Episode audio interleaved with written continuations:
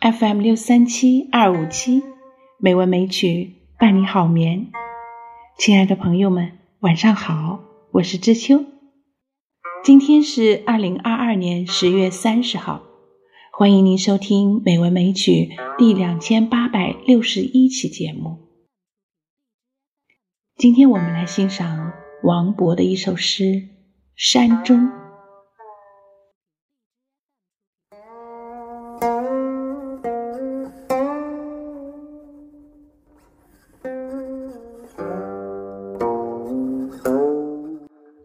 山中，唐代，王勃。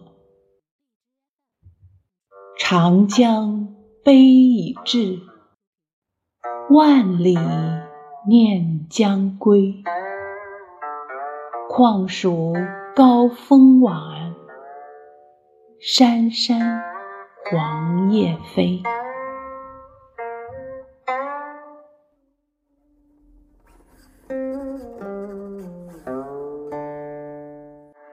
长江好似已经滞留，在为我不停的悲伤。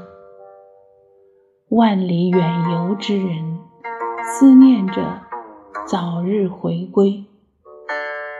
何况是高峰送秋的傍晚时分，深山丛丛，黄叶在漫上飘飞。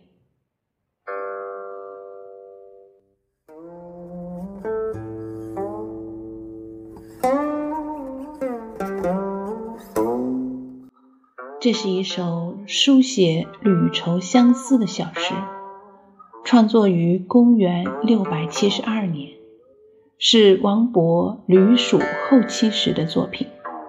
王勃被逐出沛王府后，无所事事，本想借着蜀地山水名胜，以消解胸中的激愤，而实际上南国物候也为诗人增添了不少的相思。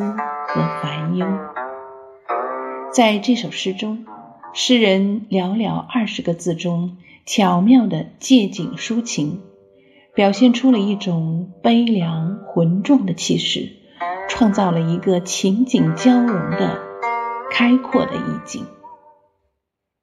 第一句是主观化的写景：“长江悲已滞。”长江不会有悲感。有悲感的是诗人，长江日夜奔流不息，并无半点停滞。认为他至重不畅的也是诗人。诗人为什么会有如此的感觉？第二句就清晰地说了出来：“万里念将归。”原来他远离家乡，滞留于此地山中。已经太久，万里念将归，直接抒情，点明自己身在他乡，想到盼望已久的万里归程，而深深感叹。况属高风晚，山山黄叶飞。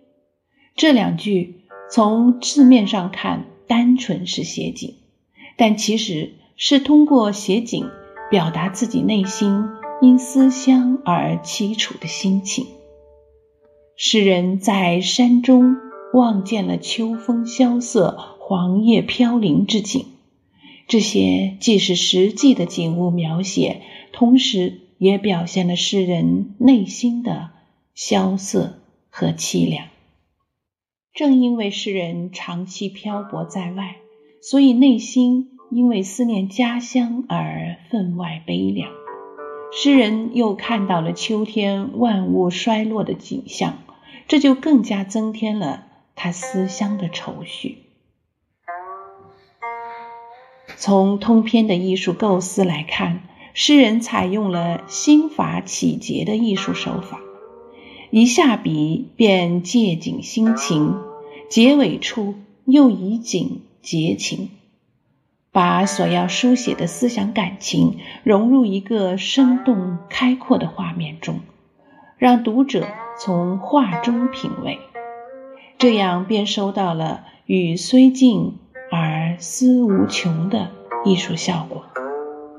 该诗首尾三句写景，第二句抒情，采取景、情、景的结构。由于在诗的结尾处藏情于景，使得诗歌的意境含蓄而耐人寻味。让我们再一次来欣赏这首诗《山中》。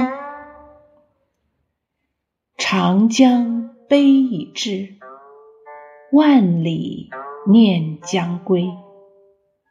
况属高风晚，山山黄叶飞。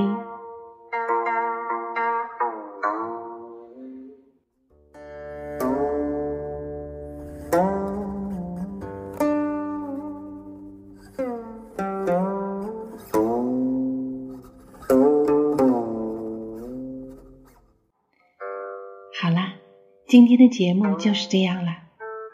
感谢您的收听，知秋在北京，祝您晚安，好梦。